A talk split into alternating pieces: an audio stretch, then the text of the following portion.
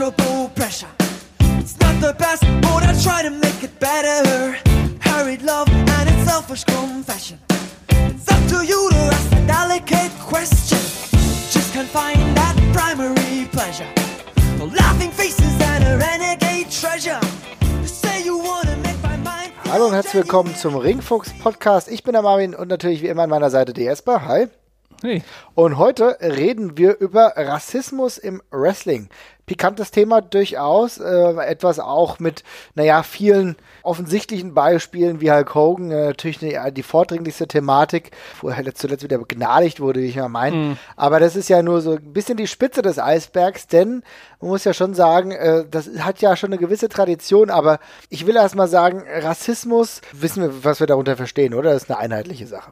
Ja, ich würde auch sagen, bei Rassismus, wenn Menschen aufgrund äußerlicher oder kultureller Merkmale eben diskriminiert werden oder kategorisiert werden erstmal, aber dann eben auch beurteilt werden. Und ich glaube, da verstehen wir eigentlich alle inzwischen das, dasselbe drunter. Ja, ich wollte es nur noch mal ganz klar äh, festhalten, damit wir genau wissen, worüber wir reden, weil im Verlauf der Diskussion kann es ja wahrscheinlich noch Nuancen geben, die, ob Mm, man ja, sie jetzt als Fall. Rassismus oder eben nicht tit- tituliert. Deswegen ist es wichtig an dieser Stelle, das so festzuhalten. Aber ähm, wir wissen ja alle, Wrestling ist natürlich etwas, womit du auch mit Stereotypen arbeitest. Wo Mm. machen wir denn einen Unterschied zwischen einer Abarbeitung von Stereotypen und sagen, wo ziehen wir die Grenze? Okay, das geht jetzt zu weit, das ist jetzt Rassismus für uns. Ich glaube tatsächlich, das ist ein bisschen das, die Problemstellung der ganzen Ausgabe. Ähm, Wrestling ist ein sehr stereotypbasiertes Geschäft die ganze Zeit. Und ich glaube, da muss man tatsächlich ein bisschen von Fall zu Fall immer entscheiden, äh, was da okay ist und was vielleicht nicht. Und dann vielleicht sogar nochmal unterscheiden, was aus heutiger Warte okay ist und vielleicht ist es aus damaliger nicht oder aus damaliger Sicht war. Es ist halt tatsächlich so, wir finden halt die gleiche Methodik beim Wrestling halt irgendwas auf was sehr Simples runterzubrechen, die ist ja mit so die, das Kernelement vom Wrestling, ja? Ja. Wenn wir von Gimmicks oder dergleichen sprechen. Ähm, und dass das natürlich eine Herangehensweise ist, die dazu neigt, sehr anfällig für rassistische Stereotype zu sein, liegt ja ein Stück weit auf der Hand. Wenn ich es mir besonders simpel mache, dann klammer ich mich auf den Äußerlichkeiten fest oder an dem sofort Sichtbaren und das ist halt oft eine sehr ja, simple und oft auch herabwürdigende Darstellung, würde ich sagen. Ja, halt auch nicht nur, ja, ganz klar herabwürdigend, aber halt einfach mit Stereotypen arbeiten. Das heißt, wenn irgendjemand aus dem afrikanischen Kontinent kommt, von der, keine Ahnung, aus Ghana, dann äh, werden halt gewisse Attribute ihm zugegeben, wo man sagen muss, okay, das könnte man durchaus mal differenzierter betrachten. Also mir fällt jetzt zum Beispiel immer wieder, wenn ich über Rassismus im Wrestling rede, da fällt mir immer wieder das Beispiel Kamala ein. So wie so ein, ja, wie soll ich sagen, so ein Vorzeitmensch oder irgend sowas, wie so eine eingeborene Bush, Kreatur. Der, der Ja. typische Buschmensch. Ja. Und das ist natürlich total absurd, ja. Ich weiß aber nicht, in welch, inwiefern das halt damals in diesem Kontext gesehen wurde. Ne? Ich glaube damals tatsächlich relativ wenig. Also wenn man sich einfach nur an kulturellen Erzeugnissen äh, lang, äh, langhangelt, ja, und jetzt bleiben wir bei Büchern oder bei Kinderbüchern von mir aus und sich da mal so, was weiß ich, im 10, 20 Jahrestakt durchgräbt, dann sieht man da ja oft äh, Sachen, die äh, äh, weiß ich nicht, wenn ein Kinderbuch aus 1970ern oder so ist, da sind Sachen drin, die wir nach heutigen Maßstäben als rassistisch empfinden. Also ich Ja. weiß nicht, kennst du diese zum Beispiel diese Mackie-Bücher? Na klar, logisch, ja, habe ich auch mit zu dem, Hause. I Mhm. Genau, ja, das hat meine Eltern, glaube ich, früher meinem äh, ältesten Bruder quasi geschenkt und die sind dann so mit in meinen Besitz übergegangen. Mackie ist ein äh, Igel, der ja eigentlich fremde Kulturen besucht, ähm, die dann aber dermaßen eigentlich auf Stereotype runtergebrochen werden, also wirklich die Eskimos, die halt äh, dort sitzen und sich irgendwie Eis auf den Eisschollen machen und äh, ja, halt bis zu den Buschmenschen und den Tausend und eine Nacht Arabern und also wirklich ganz äh, simpel dargestellt und sehr märchenhaft dergleichen, ja. Ähm, da sind eben auch so, das sind, das ist teilweise so simpel ge gestrickt, dass es nach heutigen Maßstäben eben auch nicht mehr gehen würde. Ähm, diese Kamala-Geschichte ist, ist ein gutes Beispiel, weil das ist auch ja oft ein Witz gewesen mit dem, mit dem Mensch aus Busch, der es nicht richtig versteht, der nicht wirklich zivilisiert ist und sowas. Das ist eine Darstellung, die findest du halt auch noch in vielen Darstellungen oder in vielen Sitcoms oder Comedy-Sendungen oder sonst irgendwas. Da war das halt ganz lange noch ein adäquates Bild. Jetzt muss man dazu sagen, ich glaube, die WWE oder Mainstream Wrestling ist, was die Akzeptanz von solchen Rollen ist immer ein Stück weit hinter, hinterher eigentlich so, ne? Ja. Also sie machen es immer noch ein bisschen länger, als es eigentlich schon so ganz cool war. Also ich glaube auch, dass äh, bei Kamala damals schon einige vielleicht ein bisschen die Nase gerümpft haben. Es ist sowieso interessant, also Kamala, ein schwarzer Wrestler, gerade so die Thematik der Hautfarbe ist doch eine immer noch sehr präsente, ne? Das mhm. hat uns auch bei anderen ähm, Charakteren wurde es ja auch offensichtlich gezeigt. Also auch hier beispielsweise ähnliches Zeitfenster, äh, die Darstellung von Virgil als Diener. Mhm ist aus heutiger Sicht extrem problematisch. Und ich glaube, wenn du für einen Aufgeklärten in den 90ern, Anfang der 90ern unterwegs warst, war das auch damals schon extrem schwierig. Das glaube ich nämlich auch. Also ich meine, wenn wir dann irgendwie mal, ich meine, Virgil war ja äh, in der WWE schon noch eine ganze Zeit relativ präsent und auch mhm. in der mhm. WCW noch, wo es ja im Grunde ähnlich war. Aber wann war das mit Million Dollar Man? So 91, 92 und dergleichen, ne? Also ja, teilweise genau. auf jeden Fall.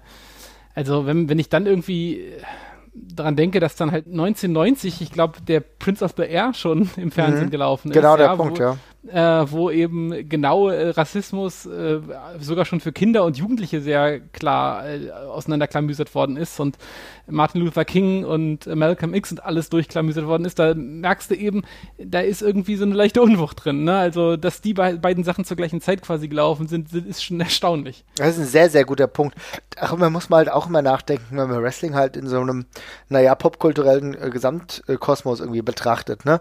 Denn für mich ist es so, ich bin zum Beispiel mit dem Prince of Bel Air groß geworden. Ne? Mhm. Also für mich war Will Smith ein geiler Typ und ich fand das total cool. Und das war das, was ich so konsumiert habe an Comedy, Sitcoms und so weiter und so fort in der Zeit. Ne? Und dann siehst ja. du halt dann, und dann, dann äh, gewinnst du natürlich auch ein bisschen das Gefühl, dass das alles irgendwie normal ist. Weißt du, das ist, äh, könnt irgendwo hier wohnen. Natürlich ist zwar klar, dass es Amerika ist oder so, aber das gehört dazu. Und das ist halt ein normaler Kosmos einfach. Ne? Und dann siehst du halt in der WWE dann diese, ja, immer wieder teilweise erniedrigende Darstellung oder die dienende Darstellung, die wirklich mit rassistischen Stereotypen einfach arbeitet. Und das hat auch, glaube ich, in mir damals auch ein Stück weit gearbeitet.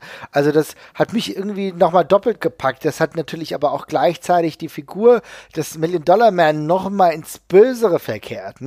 Also das mhm. war ja wirklich ein Charakter, der ganz stereotyp böse war. Also der mit seinem, mit seinem Geld gewuchert hat, der sich Dinge und sogar Menschen damit kaufen konnte. Und ich glaube, das war also diese Anleihe. Aber es ist halt aus einer Sicht, wenn du keinen Counterpart hast, wenn du halt nicht wirklich diesen Payoff hast, dass du sagst, okay, und dann irgendwann befreit er sich, das kannst du ja im Rahmen einer Erzählung auch im Wrestling irgendwie wieder darstellen.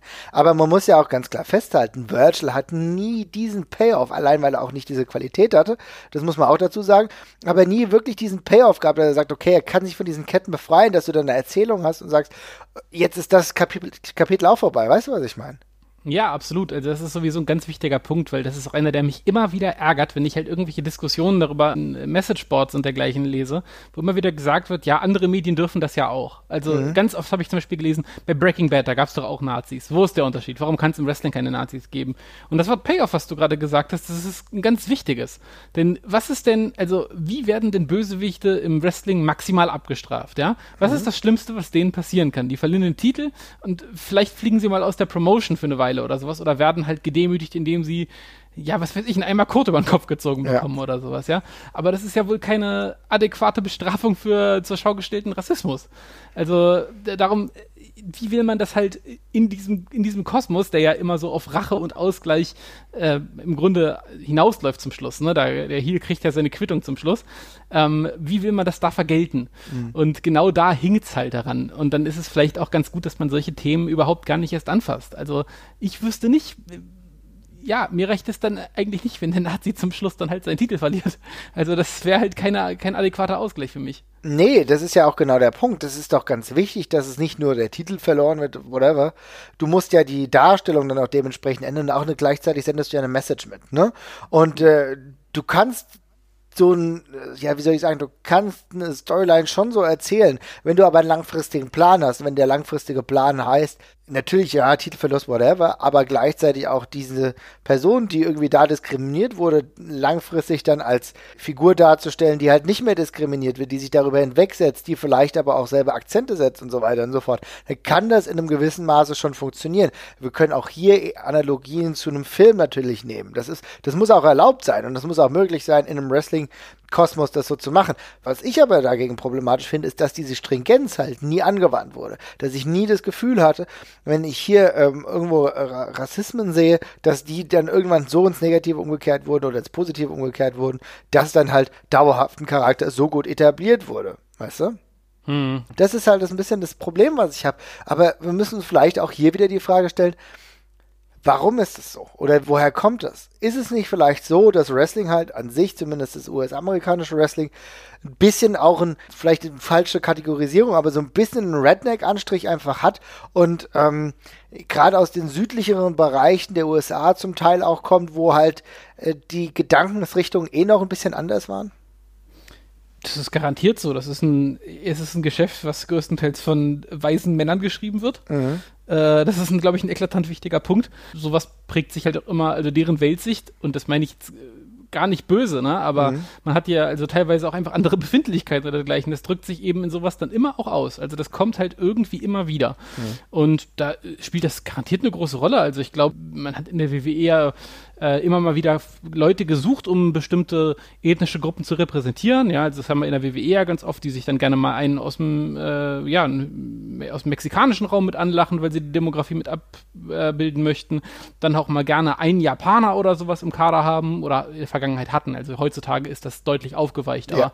früher konnte man das ja ganz klar erkennen. Da war dann auch nicht mehr Platz. Ne? Da gab es dann eben einen Mexikaner, einen Japaner und 72 amerikanische Charaktere, die sich äh, quasi geprügelt haben. Und ja, was du gesagt hast, das hatten die, die Herkunft von Wrestling, wo das stattfindet, dass es größtenteils in Amerika stattfindet und von weißen Männern gemacht wird, ist sicherlich da ein ganz eklatanter Punkt bei. Ähm, ich glaube, das ist auch eine ganze Weile vielen gar nicht aufgefallen ist, dass man irgendwie die, einen schwarzen Champion hatte in der WWF oder WWE. Das hat man, glaube ich, nie groß drüber nachgedacht. Mhm. Und wenn ich dann so Geschichten höre, da gibt es einen ganz äh, interessanten Artikel auf grandland.com, den kann ich auch nochmal in die Shownotes packen. Ähm, da steht zum Beispiel auch mal so drin, dass es halt so Gerüchte gab, dass Michael Hayes angeblich gesagt hätte, dass schwarze Wrestler keine Gimmick bräuchten. Sie wären ja schwarz. Mhm. Und unabhängig davon, ob das stimmt oder nicht, das ist schon eine Herangehensweise, die ich mir sehr gut vorstellen kann, weil ja schwarze genau Wrestler oft mhm. genau das waren. Sie waren schwarz. Das war das Gimmick, ja. Ähm, da kann man sich Harlem Heat angucken, da kann man sich auch Mark Henry teilweise angucken. Das waren dann teilweise unterschiedlich betonte äh, Stereotype, die man Schwarzen zuschreibt in Amerika. Ähm, aber das war halt so. Und ich, ja, die Herkunft von Wrestling spielt eine große Rolle. Wenn das von anderen Leuten gemacht werden würde, würde es anders aussehen. Das sehen wir ja heute teilweise, wo sich mehr vermischt. Das ist, ja, mehr vermischt, wobei auch da müssen wir nachher nochmal drüber reden, aber das ist genau der Punkt. Du sprichst jetzt hier eine Personalie an, die mit zu den kontroversesten gehört, auf jeden Fall, und das ist Michael Hayes. Ich kann das natürlich jetzt nicht in der Weise nachvollziehen, wie jemand, der in diesem Business drin ist. Aber trotzdem habe ich schon das Gefühl, dass Michael Hayes wirklich diesen Southern Style auch in seinen Gedanken mitträgt. Also da sind ja einige Fauxpas passiert. Das ist ja nicht nur die eine Sache, die du jetzt gerade angesprochen hast. Ich glaube, er hat sogar mal, er wurde sogar mal suspendiert, wo du dann auch sagst, Alter, okay, da weißt du schon, wie der Hase läuft. Äh, genauso was hatten wir ja, wie gesagt, bei Hulk Hogan auch du merkst, das ist sowieso problematisch. Hey, ist sowieso eine kontroverse Person, über die wir irgendwann auch nochmal ausführlicher sprechen können. Aber das ist ja wahrscheinlich dann auch kein Einzelfall. Und wenn du dann halt auch siehst, wie die Abbildung damals von vielen Schwarzen war, war die halt irgendwie, ja, sehr stereotyp und ja, so viele Gimmicks brauchte man halt nicht. Und es gab halt auch im Endeffekt gar nicht so viele. Das ist ja der nächste Punkt. Es gab ja nicht in diesem Maße irgendwie äh, schwarze Superstars, wie sie jetzt bei Weißen der Fall ist. Kann sein, dass das irgendwie das Wrestling eher so ein Sport war, den hauptsächlich Weiße betrieben haben. Aber ich meine, es gab ja auch auf der anderen Seite schon lange ähm, schwarze Wrestler, die halt auch irgendwo äh, schon Erfolge hatten, aber immer auf ihre Hautfarbe so ein bisschen auch reduziert wurden. Äh, zum einen Bobo Brasil beispielsweise. Selbst der Junkyard Dog. Ich meine, der Junkyard Dog ist auch so ein bisschen ja, wie so ein Hund rumgelaufen, so sagt auch der Name, aber auch mhm. gleichzeitig wie irgendwie, ja, so, so ghettoisierter Hund im Endeffekt, ja. Und da, auch da gab es ja auch kontroverse äh, Skits, wenn ich mir zum Beispiel mal eine Promo anschaue mit äh, Greg the Hammer Valentine, der rassistische Kommentare über den Junkyard Dog dann im Endeffekt in seiner Promo dann auch verarbeitet und so weiter und so fort. Also wirklich schwierige Kisten, aber so großartige Superstars hattest du in der Zeit eigentlich bis weit in die 90er echt kaum. Äh, Wo du das übrigens gerade äh, nochmal ansprichst, also bei Junkyard Dog ist ein gutes Beispiel, aber da reicht es auch, wenn man sich mal den Kommentar von Jesse Ventura heutzutage anhört. Ja. Äh, was der da teilweise die ganze Zeit verzapft, ist ähm, schon heftig. Also da kannst du dir, wenn du dir mal alten Kommentar anhörst, dann kannst du die, die, die Sachen zwischen äh, Bobby Heenan und Gorilla Monsoon teilweise noch anhören, die sind auch noch lustig und verhält, äh, verhältnismäßig harmlos. Jesse Ventura zieht da wirklich hart vom Leder die ganze Zeit, auch was rassistische Begriffe angeht. Also bei Coco Beware fliegt da andauernd einiges äh, herum, bei äh, ja, Tito Santana äh, auch gerade mit Flying Burrito und der sollte, der würde jetzt wohl lieber Tacos verkaufen, als gerade im Ring verprügelt zu werden und so. Alles nicht so gut gealtert, kann man mal ganz ehrlich sagen. Ähm, und äh, ja, was du gerade sonst angesprochen hast, kann ich nur exakt so unterschreiben. Also das sind immer, auch wenn diese, auch wenn da eine Differenz, äh, eine andere Darstellung je nach Person war, es waren immer noch sehr, sehr viele so gleichmachende Elemente mit drin. Also ich habe ja vorhin auch Harlem Heat angesprochen, das hatte ja am Anfang, also die waren dann ja irgendwann Gott sei Dank einfach schnell genug cool, Ja, sag ich mal. genau. Also die, also die, war, die war, sind einfach so schnell gut und cool gewesen, dass, er, dass man da mit dem Gimmick Gott sei Dank gar nichts mehr machen musste, ja. Die haben so ein bisschen äh, Hip-Hop-Flavor mit reingebracht noch und so und Aber auch der wichtige, aber sorry, wenn ich da jetzt gerade einbreche, aber auch der wichtige Turning Point von Colonel Robert Parker weg, das weil wollte ich gerade sagen, ja. genau der Punkt hin zu Sherry Martell. Ja, aber am Anfang halt wirklich noch mal als Sklaven und Knackis, eben bei Colin Robert Parker. Das ist halt echt dann halt noch ein krasser Umschwung gewesen und gerade noch mal gut gegangen. Ähm, aber das ist ja schon eine Ausnahme, dass wir dann die halt einfach mal sein lassen, sag ich mal. Und ähm, bei dem Rest, da findet man ja halt oft dieser diese Ghetto-Gangster-Schiene, die äh, hat die WWE auch noch extrem lange wieder gefahren und Das ist so gut. Diese Gangsterschiene.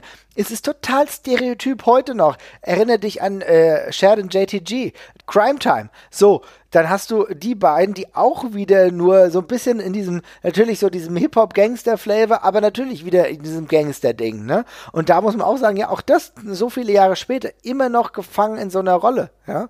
Und dann natürlich auch überhaupt gar nicht großartig gepusht, das ist der nächste Punkt. Kann jetzt nicht ganz so viel über deren wrestlerische Qualitäten sagen, weil ich muss auch sagen, das war dann echt so eine tote Zeit, wo du viele da gar nicht wirklich lange gesehen hast. Weiß nicht, ob, Grime Time meinst du, oder ja, was? Grime Time. Ich weiß gar nicht, ob Crime Time, ob ein Teil von Crime Time überhaupt noch angestellt ist. Das kann man Nee, bei nee, nee, der ich, glaub, Wust die, ich, glaub, ich glaube, die wurden irgendwann tatsächlich beide entlassen, nachdem ja ewig lang das Meme war, ob JTG noch äh, employed ist. Ja. Oder was, Chat? Ich weiß es gar nicht mehr genau. Einer von beiden, einer von beiden war so ewig lang angestellt, ohne jemals was zu machen. Ja, das ist, also, also du siehst, es zieht sich so über viele Jahre hinweg und es ist ja nicht nur bei äh, Leuten mit afroamerikanischem Hintergrund, sondern es ist genauso auch äh, Mexikaner, die sehr stereotyp behandelt wurden. Du hast eben das genannt, äh, was Jesse Ventura eigentlich immer gemacht hat, dass er äh, Tito Santana als Flying Burrito benannt hat, aber auch, es ging auch gegen andere.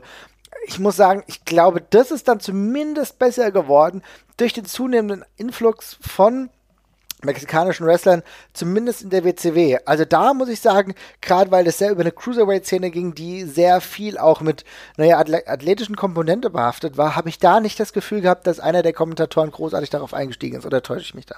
Äh, ja, also es ist auf jeden Fall so, dass, was du gerade gesagt hast, die athletische Komponente war groß, umso weniger Gedanken sie sich um Gimmick machen müssen, umso äh, höher ist die Wahrscheinlich- Wahrscheinlichkeit, dass sie nicht in rassistische Gefilde rücken. Das ist auf jeden Fall so. Darum haben wir bei einer Zeit, wo sehr viele mexikanische Wrestler in der WWE sind, schon äh, auch ganz viele andere Charaktere. Also zum Beispiel, wenn wir jetzt mal in die 2000er gucken, da gab es ja dann schon Rey Mysterio und ähm, ja, auch Eddie Guerrero und dergleichen, wobei man da eben auch schon wieder einschränken muss. Eddie Guerrero auch bei den Los Guerreros, bei den kleinen kriminellen Mexikanern Ja. die bescheißen und klauen und äh, das hatte eben auch einen Ursprung. Ja. Ähm, und äh, gleichzeitig waren eben zum Beispiel auch noch die Mexicools unterwegs, die auf Boah, Gott, das war ja furchtbar. Waren. Ja, Ja, ja. weil sie eben Gärtner sind, haha. Und äh, ja, da also da vermischt es sich halt so ein bisschen. Aber eben gleichzeitig ja gab es eben Rey Mysterio und äh, der war eben einfach nur er. Ähm, ja, aber wenn sie, sobald sie sich halt irgendwie äh, öfters Gedanken machen mussten, wie man die halt darstellt, dann geht der erste Gedanke halt zur Nationalität hin und das ist dann eben oft ja ein Schritt in die falsche Richtung, in, zumindest wenn man wenn man auf die WWE guckt. Jetzt äh, kommen wir eigentlich schon der ganzen Neuzeit ein bisschen näher. Ich will trotzdem noch mal einen, einen Turn hin zur Vergangenheit machen, weil wir natürlich darüber ähm, viel gut dokumentiertes haben. Wir haben aber eben schon über Michael Hayes gesprochen, der, einer der ja wahrscheinlich den streitbarsten Charaktere ist. Wir hatten ja äh, beispielsweise auch Mitte der 90er immer mal wieder problematische Gimmicks, wie zum Beispiel die Truth Commission äh, Anleihen, äh, über die haben wir auch schon mal gesprochen, ähm, aus südafrikanischer Apartheidszeit. Ähm, das ist ja einer der Problempunkte gewesen, auch wenn die nicht so krass im Fokus waren, weil die relativ kurz da waren. Aber es geht ja, das geht ja auch über Jahre hinweg. Ich meine, selbst heutzutage haben wir immer noch den ein oder anderen offenen Rassisten, der dann in Indies unterwegs ist. Ja? Also mhm. trotz der Tatsache, und das finde ich eigentlich total absurd, weil wenn du dir überlegst, Wrestling ist halt eigentlich ein Sport, wo Leute zusammenarbeiten müssen, damit Dinge funktionieren können. Ja? Und trotzdem gibt's dann so offene Kontradiktion. Das hat sich ja dann auch mit in die 2000er gezogen, wenn ich mir überlege, wie Kevin White, über den haben wir ja schon mal gesprochen, Chavo Guerrero, auch so ein extrem rassistisches Gimmick im Endeffekt gewesen, der irgendwann nicht mehr Mexikaner sein so, wollte, sondern ein weißer Amerikaner. Also, mhm. es ist, also, es begleitet uns so unterschwellig doch eigentlich bis in die Neuzeit, oder? Ja, das ist auf jeden Fall immer mal wieder da. Also das größte Negativbeispiel, das habe ich jetzt auch schon hier im Podcast öfters genannt, ist immer noch die Booker T gegen Triple H Storyline tatsächlich. Mhm.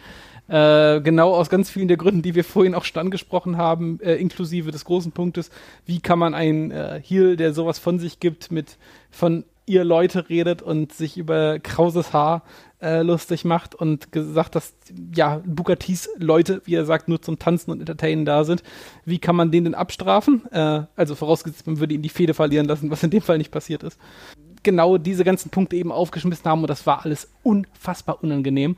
Aber ja, bei den Charakterdarstellungen ist es auch natürlich immer noch dabei. Also ich habe das Gefühl, wenn wir jetzt gerade mal zurückgucken, diese ganze Cohen White-Zeit, da kam, da kam noch mal ein ganzer Schwall von diesen Leuten tatsächlich. Mhm. Da gab es auch wieder die bösen Franzosen, die mal wieder gekommen sind mit La Resistance. Da gab es, ja, da. Wie total absurd eigentlich. Also ich muss sagen, echt, die La, La Resistance habe ich wirklich inhaltlich überhaupt gar nicht so nachvollziehen können, weil für mich halt als Teil einer Allianz, wie wir sie im Zweiten Weltkrieg gekannt haben, also Amerika und äh, Frankreich zusammen, dass es da dann irgendwie Trennungspunkte gab, hat sich mir so erstmal gar nicht erschlossen. Fand ich total absurd irgendwie. Ja. Ich glaube, das fußte alles sehr viel auf den Anschlägen vom 11. September, mhm. ähm, wo dann wieder die große Diskussion losging. Da gab es doch die, äh, da, da, wurden doch auch die French Fries umbenannt, angeblich in Freedom Fries und ja, genau. Mist, weil ja, Frankreich sich da nicht schnell genug beteiligt hat an militärischen Einsätzen genau. und dergleichen.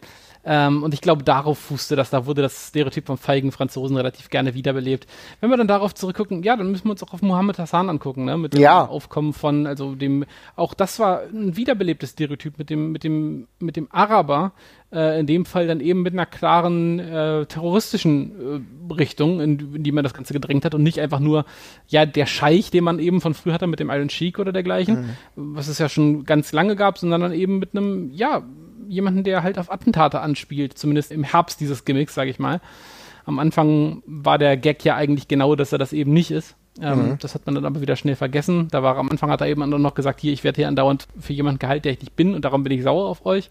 Was ja. irgendwie ein interessanter Ansatz war, auch wenn es auch natürlich gleich wieder typisch problematisch ist, aber der Ansatz war jetzt mal eigentlich zu sehen, okay, wie weit kann ich gehen, um vielleicht selber eine Veränderung innerhalb dieses Denkens herzurufen. Hat aber halt leider überhaupt gar nicht funktioniert. Ja, also zwei Sachen, ne? Wenn der als Heel auftritt, womit ziehen die Fans ihn auf, ne? Ja. Also wenn er sowas sagt, dann werden sie ihn genau mit sowas aufziehen. Nummer zwei, dann stell ihm keinen Translator zur Seite, der danach in Phase in die Kamera brüllt, wütend und dabei mhm. eben sehr an irgendwelche davor äh, releaseden äh, Terroraufrufvideos offenbar anspielen soll. Also das war ja dran angelehnt, einfach äh, Im amerikanischen Ohr klingt das wütende Fremdländische dann vielleicht öfters mal gleich. Mhm. Es ist natürlich ein interessanter Ansatz, aber ich nehme ihn halt auch nicht ab, dass es nicht einfach genau in die Richtung hätte gehen sollen. Das ist halt so, das wird mir auch so ein bisschen verklärt. Das Gimmick war eine Einbahnstraße. Unabhängig davon, ob da jetzt, also da gibt es ja immer noch diesen ähm, bekannten Knackpunkt eigentlich, dass dann die Terroranschläge in London passiert sind, während er die Fehde mit dem Undertaker hatte, wonach das Ganze dann eben ja mehr oder weniger gecancelt worden ist, Schritt für Schritt. Ähm, aber ich glaube, auch ohne das wäre das alles in die gleiche Richtung gegangen. Es ist ein rassistisch angelegtes Gimmick gewesen. Er war ein Terrorist, ohne dass man gesagt hat, dass er Terrorist ist. Und mhm. äh, was, was soll passieren? Ja, das ist es halt.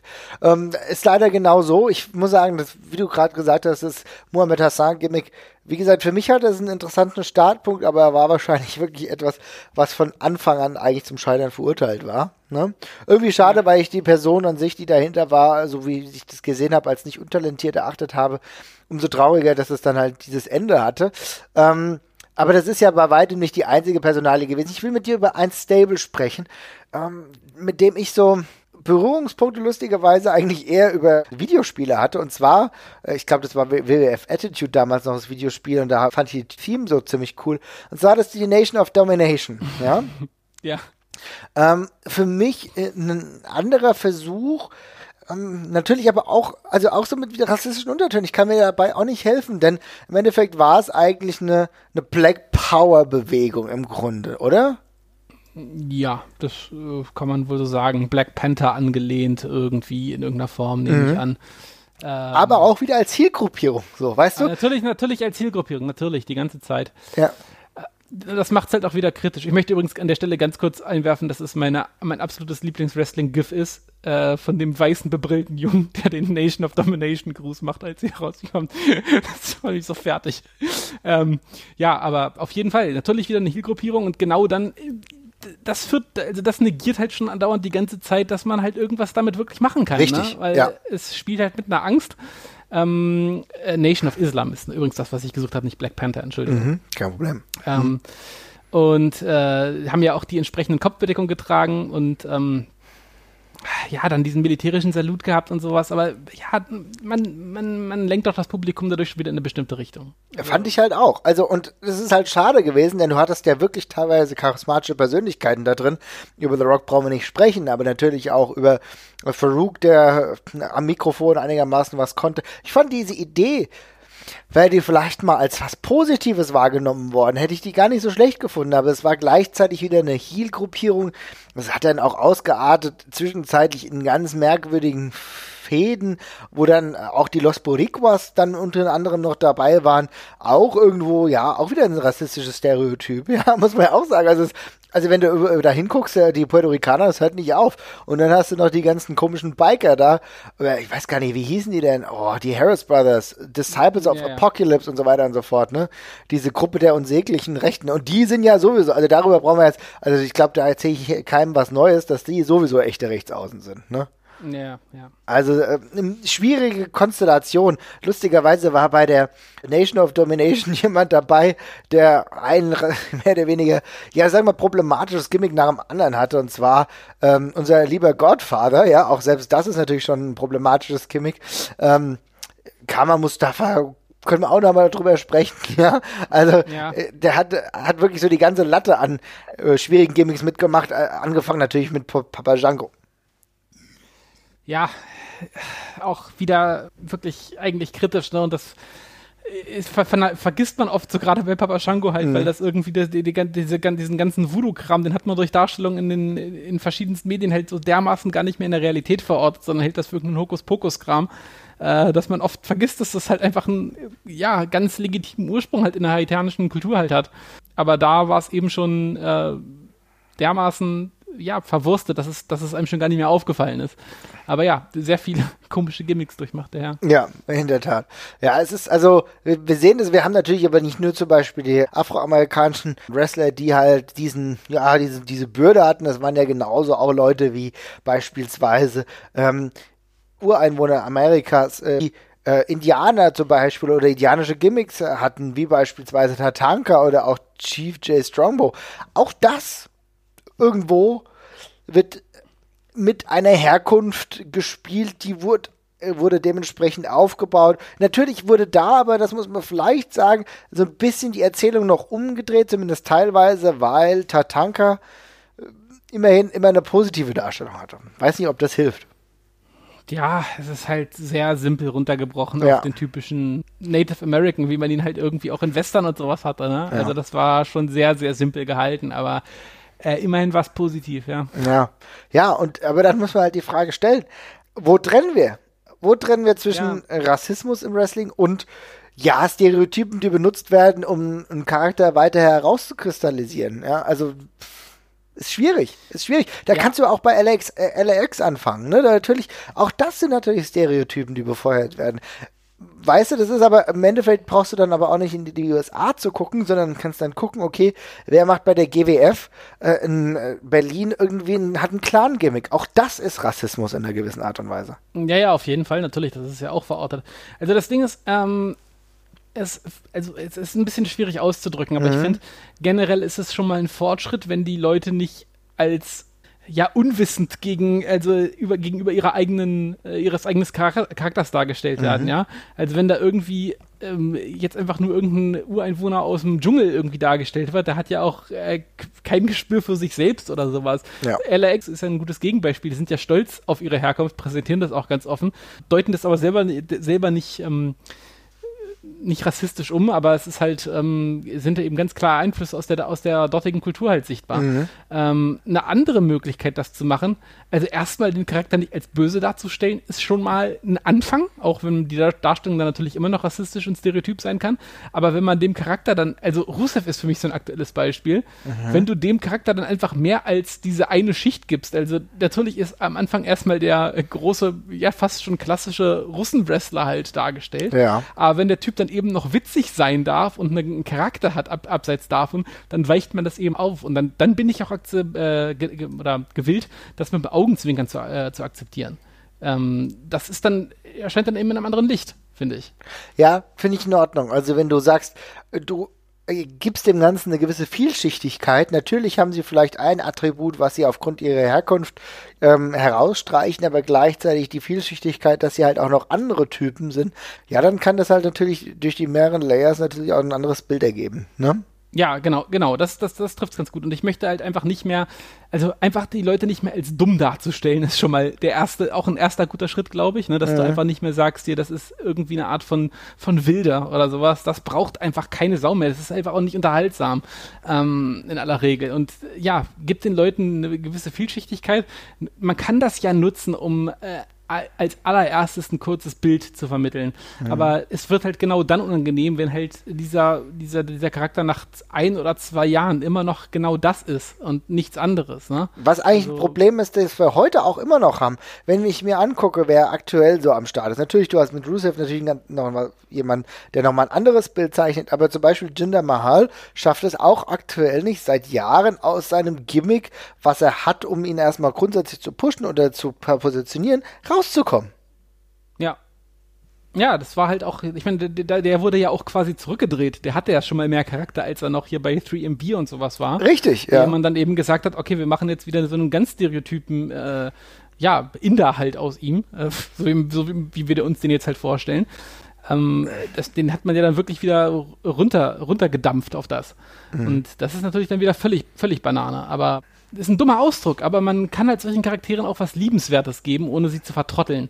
Und ähm, wenn man den Fans eine Möglichkeit gibt, sich mit den Charakteren zu beschäftigen, die auch darüber hinausgeht, dann ist das halt auch okay, die irgendwie, äh, dann kann man das als, als ersten Eindruck machen. Dann finde ich es halt irgendwie, da dann, weil Wrestling wird sowieso nicht ernst genommen per se. Aber diese ja, Darstellungen können eben auch einfach ins extrem Negative kippen, wenn man halt so drauf beharrt. Ja, ja, das ist es halt. Finde ich ein interessanter Punkt. Da könnte man immer dran arbeiten, auch jetzt ja noch. Also ich finde, äh, der Zug muss ja noch nicht zwangsläufig abgefahren sein für Leute wie ähm, eben benannten, ja. Also es muss ja nicht sein, dass jetzt Jinder Mahal immer noch äh, in fünf Jahren genau das gleiche Gimmick hat, aber es wird einfach Zeit für eine gewisse Weiterentwicklung, ne? Ja, genau. Also da, man kann da ja auch dran ansetzen. Es spricht ja nichts dagegen, dass die Leute irgendwelche kulturellen Einflüsse mitnehmen ins nächste Gimmick. Das finde ich ja sogar gut. Also äh, je bunter und unterschiedlicher die alle aussehen, umso besser. Also Richtig, es, hat ja. Es, es ist ja was ungeheuer Positives, wenn ich, wenn ich Wrestlern auf den ersten ähm, Eindruck irgendwie zumindest eine grobe Richtung äh, aberkennen oder anerkennen kann. Ja, wenn ich halt weiß, der macht das, der macht das. Ähm, wenn der jetzt irgendwie auch noch ein äh, weiß, weiß ich, was in seinen Nationalfarben oder sowas anderes, finde ich das jetzt per se auch erstmal gar nicht schlimm. Das ist Nein, okay, das kann man Fall. machen. Und äh, man kann damit auch gerne ein bisschen spielen. Also das gibt ja auch, äh, sage ich mal, Stereotype, die charmanter sind als andere. Ja, also ähm, wenn man das irgendwie mit verwurstet, finde ich das auch in Ordnung. Aber ja, man ähm, genau, was du eben gerade gesagt hast, wenn man das eben, ja, wenn man da eben so drauf hängen bleibt, dann ist das halt unangenehm. Und jetzt gerade bei bei Mahal da wirkt es eben doppelt bitter, wenn man ihn halt schon mal anders erlebt hat. Ja. Also er war halt früher schon mal lustig tatsächlich. Ja, ja, also er hat, ja, er hat ja eine gewisse Komik, die ihm anhaftet, ja. Und äh, die wirklich vielleicht sein Gimmick bzw. seinen Charakter auch einfach weiterbilden würde, ja, wenn er sie heute wieder anbringt. Ich glaube nämlich, dass trotz seiner wrestlerischen Limitierung ist es ja jemand, den du irgendwo schon darstellen kannst, weißt du? Ja, Vielleicht ist es sogar so, dass ich, dass ich will, dass man den Regler irgendwie ganz runter oder ganz weit Mhm. aufdreht, aber ihn irgendwie nicht in der Mitte lässt, was das angeht. Also zum Beispiel, ich hab, ich störe mich nicht an der, in der Darstellung von Rooster, wenn er mit dem Panzer rauskommt. Das Nein. ist so bescheuert. Ja. Da ist, da ist doch jedem klar, dass es gerade humorig ist. Das ist, ne? und da, das war ja auch der Punkt, wo alle angefangen haben, Rusev geil zu finden, weil irgendwie das ist halt ein Comic-Charakter und dann kann man damit eben spielen und ich glaube auch nicht, ich weiß nicht, ob sich davon jemand auf die Füße getreten fühlt. Also vielleicht täusche ich mich auch, aber das ist ja so ein stereotypes Bild. Das ist ja wirklich das, das ist ja immer das Pendant zu, zu Hulk Hogan gewesen. Auf jeden Fall, und wenn Jinder Mahal irgendwann mal mit Elefanten rausgekommen, hätten es auch Leute geil gefunden, weil es halt so überdreht ist, weil er jetzt halt den Zweck so total, den indischen Zweck so total aufgedreht hat, weißt du? Ja. Hätte, Ja. Wäre auch eine Möglichkeit gewesen. Aber gerade das, was du sagst, Hat er, hat er gemacht? ja, weiß ich nicht, wann war das? Oder war da nicht mal was? Müssen wir nochmal nachgucken, auf jeden Fall. Aber, ähm, ja, entweder ganz auf oder, oder halt ganz low. Also da, äh, in Sachen Low fällt mir ja zum Beispiel ein, natürlich weißt du, dass Shinsuke Nakamura aus Japan kommt. Natürlich weißt du, dass Kairi Sane aus Japan kommt, aber trotzdem haben die in ihrem Gimmick ein anderes Element, was das Ganze nicht so total stereotyp erscheinen lässt. Ich finde, das ist mittlerweile ein echt guter Weg, der gewählt wurde. Ja, auf jeden Fall. Also bei äh, gerade bei Nakamura ist das beste Beispiel, weil der einfach, der ist einfach sofort als völlig fertiger Charakter und ganz eigene Gestalt importiert worden.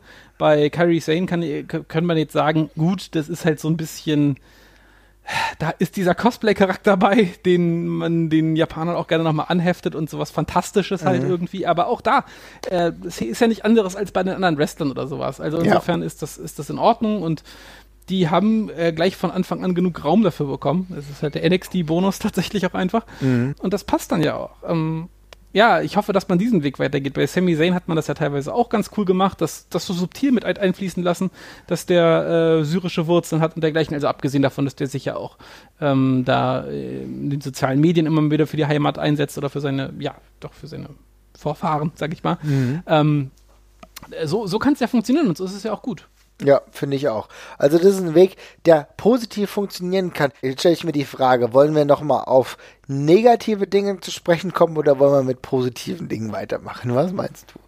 Machen wir doch mal was Positives. Hast du, hast du noch was Positives? Ja. Ich habe so, meine Liste an Negativen ist so extrem lang gewesen. Okay. Einfach nur. Ah, Gut, wenn wir jetzt schon die positiven Sachen so ein bisschen benannt haben, wie Dinge ganz gut funktionieren können, du hast eben Sami Zayn genannt, will ich eigentlich auch nochmal auf The New Day zu sprechen kommen. Ja, denn für mein Dafürhalten ist The New Day einer der Beispiele, wie rassistische Klischees fast umgedreht werden und auch aktiv von den drei Mitgliedern so ähm, damit gespielt wird, dass es halt gar nicht mehr gegen sie anwendbar ist, ja. Du hast drei ähm, Menschen mit afroamerikanischem Hintergrund, die erstens auch irgendwie fast auf alles scheißen, ja, das muss man sagen, und die mit so viel bunten Farben agieren, dass sie überhaupt gar nicht mehr in dieses Klischee gepackt werden können. So ist zumindest mein Gefühl, wenn ich die drei sehe.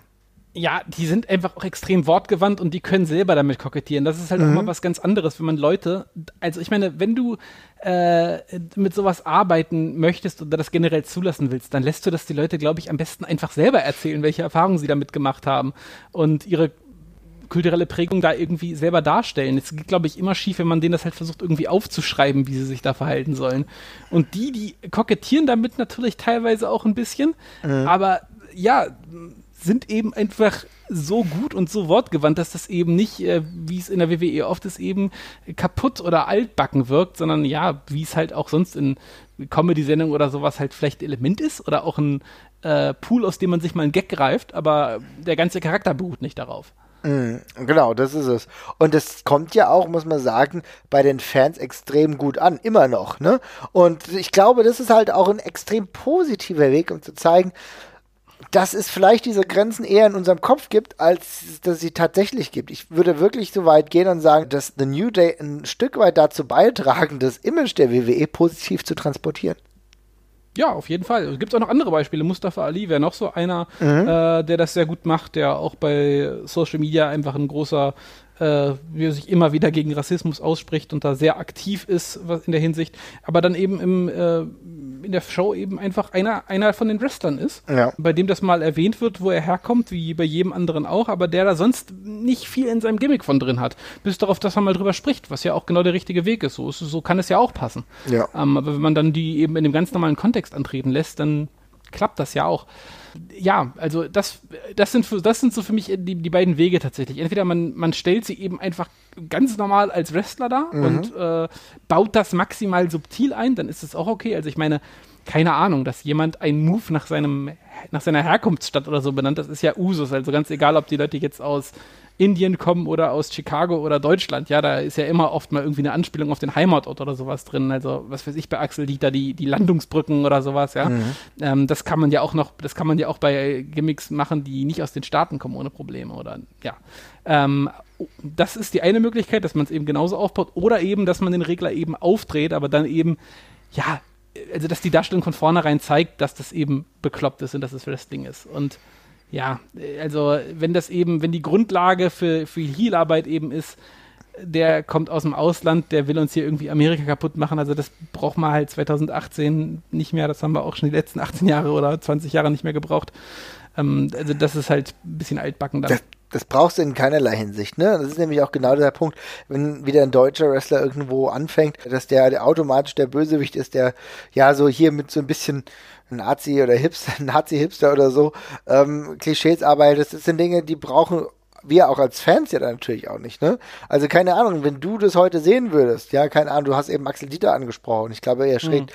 schlägt mittlerweile schon eine andere Richtung ein, aber wenn du das als Fan sehen würdest, dass genau diese Stereotype des äh, rechtsradikalen Deutschen wieder gepflegt würden, dann würden wir uns, glaube ich, auch ein bisschen, naja, nicht gerade angesprochen fühlen, um es mal so zu sagen. Ja, nee, das äh, möchte ich tatsächlich eigentlich auch eher nicht sehen. Ich glaube, das wäre mir auch sau unangenehm. Aber ja. Ja, ja weil es aber auch Schwachsinn ist. Ne? Man kann ja Dinge auch ganz anders verknüpfen, ja. Und du kannst natürlich auch, du kannst auch eine gewisse Härte reinbringen. Da finde ich zum Beispiel die, die Idee halt jetzt, sag ich mal, von Ringkampf, die aktuelle Ausformung beispielsweise, die ja nichts mit rechtem Gedankengut oder so zu tun hat, ne? Aber die eine rein sportliche Härte, eine Seriosität rüberbringt. Das finde ich ist dann eine Komponente, wenn du dann irgendjemand als Heel darstellen willst oder so, der eher aus, aus Europa kommt, der ja, nüchtern jetzt ein bisschen spaßbefreiter ist, dann ist das immer eine ganz gute Möglichkeit, sage ich mal, weißt du? Das, genau, das ist nämlich genau so eine, eine Art von, wenn, wenn du den Deutschen einfach nur als sehr bieder und, und ultra seriös darstellst, dann, dann erkenne ich, dass das irgendwo in der Realität auf jeden Fall schon verwurzelt ist. Aber das ist halt noch okay. Ne? Das mhm. ist halt, äh, das kann man eben auch mit einem Augenschmunzeln, mit, äh, mit, mit, mit einem Schmunzeln betrachten, finde ich. Ja, das ist dann vollkommen äh, legitim. Aber gut, äh, wir sehen, es gibt gewisse Wege auch heutzutage da durchzuschwimmen, auch wenn wir sagen müssen, die Altlasten belasten auch mhm. die Wrestling-Welt heute noch, oder? Also ich habe auch echt, das versaut mir teilweise auch den Spaß äh, noch dran, alte Sachen zu gucken. Also ich kann es dann halt, halt nicht so ganz ausblenden irgendwie. Mhm.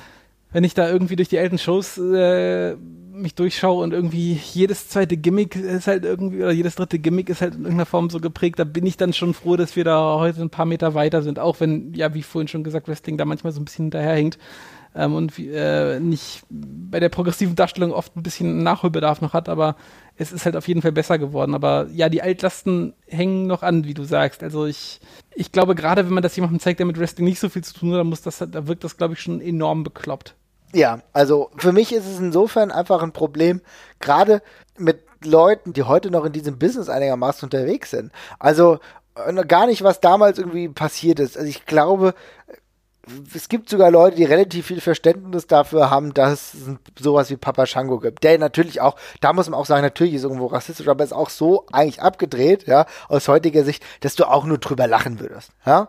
Also keine Ahnung, wenn mir jemand heute ankommt und sagt, Papa Shango war rassistisches Gimmick, deswegen gucke ich Wrestling nicht, dann will ich auch sagen, jetzt lass die Kirche mal im Dorf, der war so drüber, äh, das ist, der Undertaker ist auch drüber, ja, und der eine kam halt da, natürlich nimmst du halt Voodoo, aber man muss auch nicht immer, also ich weiß nicht, da muss ich auch wirklich sagen, muss man die Kirche im Dorf lassen, oder? Findest du, siehst du es anders?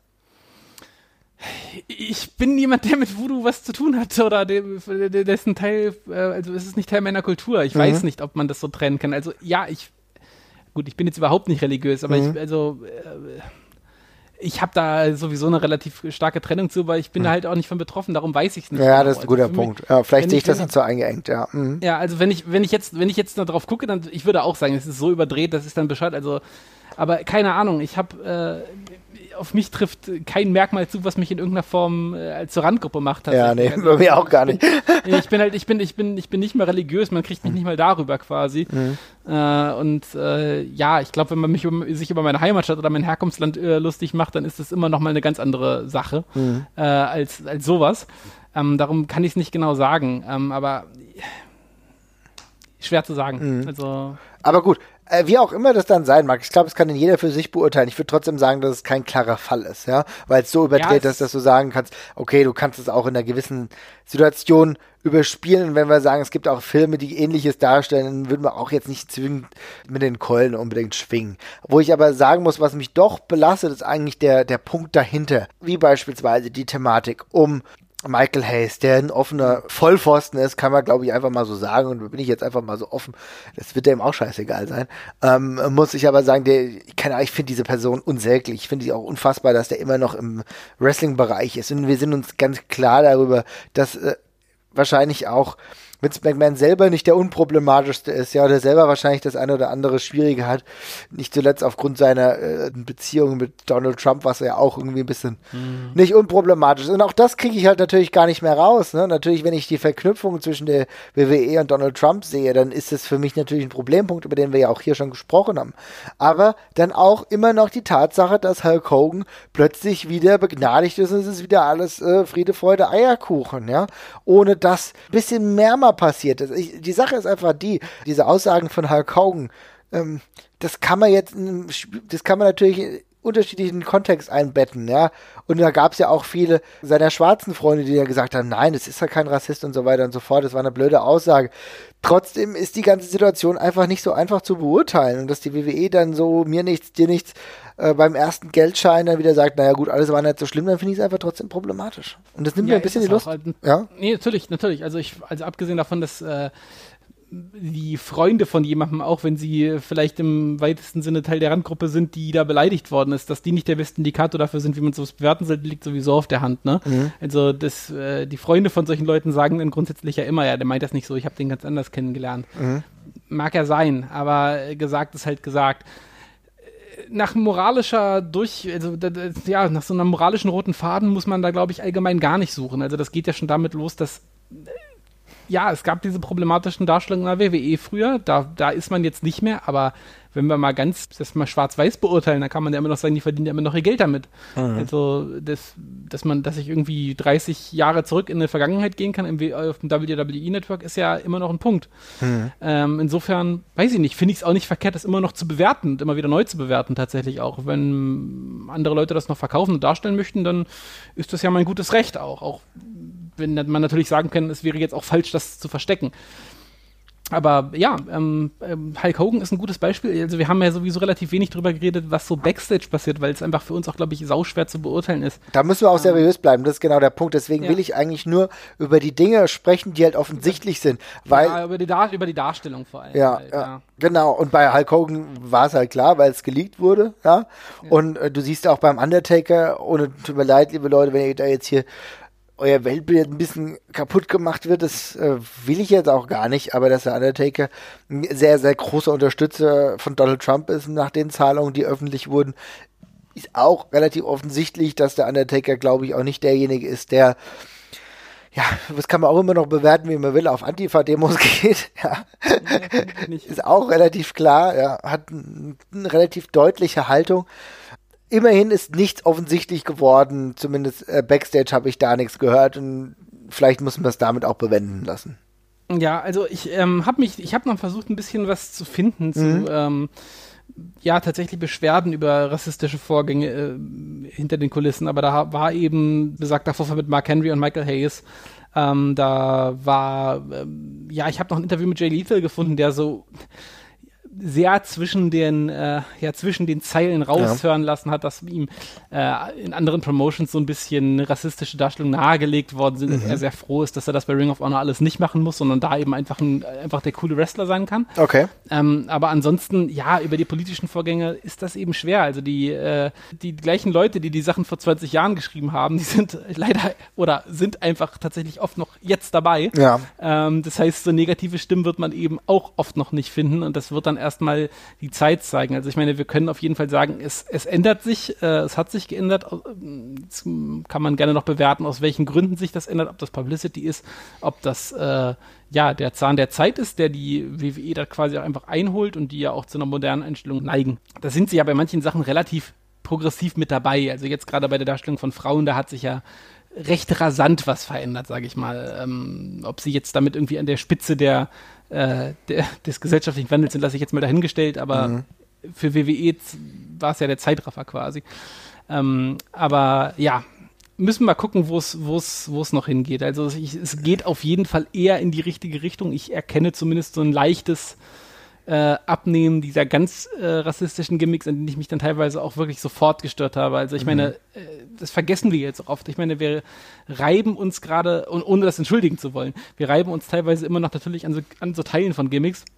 Aber sowas wie dieses Muhammad Hassan-Gimmick, das kam und wir damals alle sofort gesagt haben, Alter, was? Ja. Das hatten wir jetzt, glaube ich, schon eine längere Zeit nicht mehr, wenn ich vielleicht, wenn ich nichts vergesse. Ja, das ist genau der Punkt. Also das finde ich auch. Es ist schattierter geworden, immer noch mit ja. gewissen Anleihen, auch immer noch Bobby Lashley beispielsweise.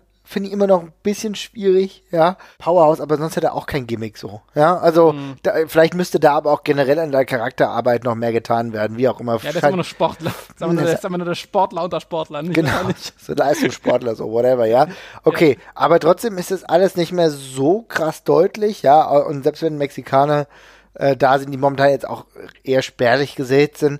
Es ist auch nicht so total stereotype Japaner, habe ich eben schon gesprochen. Es wird besser. Ich glaube, wir befinden uns ähm, ja an dieser Schwelle, dass es per se richtig gut werden kann, selbst in der WWE, aber wir müssen halt auch hier festhalten, dass es auch notwendig wäre, genau diese Superakteure irgendwann mal zu etablieren. Denn wenn wir uns angucken, wer die Champions sind, dann ist es ganz selten so, dass ein World Champion ein Afroamerikaner ist oder ein Mexikaner. Das haben wir in der letzten Zeit wieder extrem selten gehabt. Ja, das ist richtig. Ich müsste jetzt mal, was ich tatsächlich nicht gemacht habe, war mir mal auszurechnen, wie hoch der Schnitt äh, eigentlich ist. Äh, ob das eine Anomalie dann immer noch darstellt. Mhm. Äh, aber, also ich meinte jetzt gerade von, vom Roster her. Mhm. Äh, aber ja, es ist, es ist schon wieder auffällig. Also ich meine, die Diskussion um die WWE hatte noch nie einen schwarzen World Champion und so, die habe ich ja auch noch sehr präsent.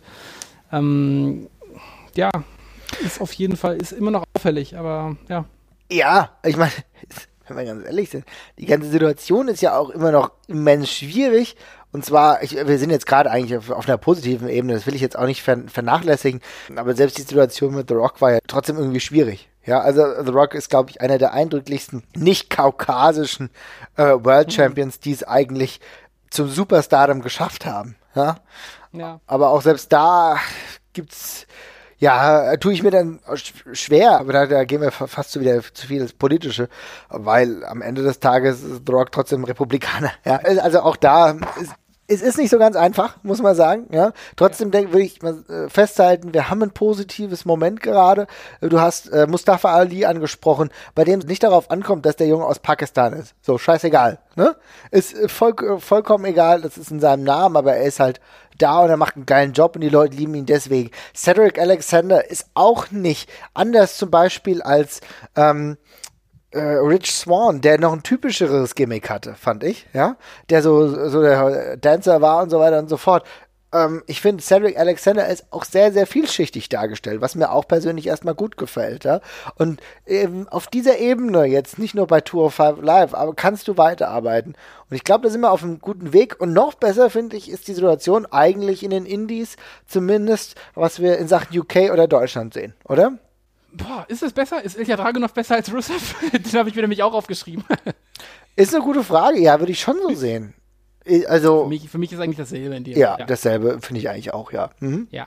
Ähm, ja, aber generell ich, war jetzt eigentlich auch mehr nur ein Jux. Also mhm. generell würde ich es auch so sehen. Wir haben jetzt keine, ähm, jetzt in der WXW und auch in Großbritannien fallen mir jetzt wenig stumpf rassistische Gimmicks ein. Also das hat da in der Regel keinen Platz mehr. Ja. Ähm, es gibt welche, da wird da ein bisschen mitgespielt. Also, ich meine, David Starr haben wir jemanden, der seinen jüdischen Background sehr äh, stark ins Gimmick mit einwebt, aber das wird eben, ja, genauso richtig dargestellt, wie man es eben machen kann. Das mhm. ist Teil seiner Herkunft, als die, äh, als, äh, ja, als jenes wird es dargestellt.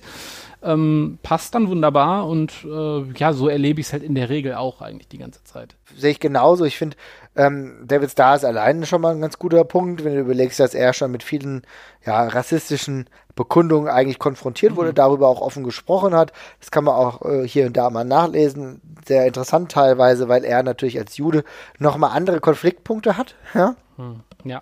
Ganz anders nochmal tatsächlich. Ja, ähm, was vielleicht irgendwann auch nochmal ein eigenes Thema sein könnte, je nachdem.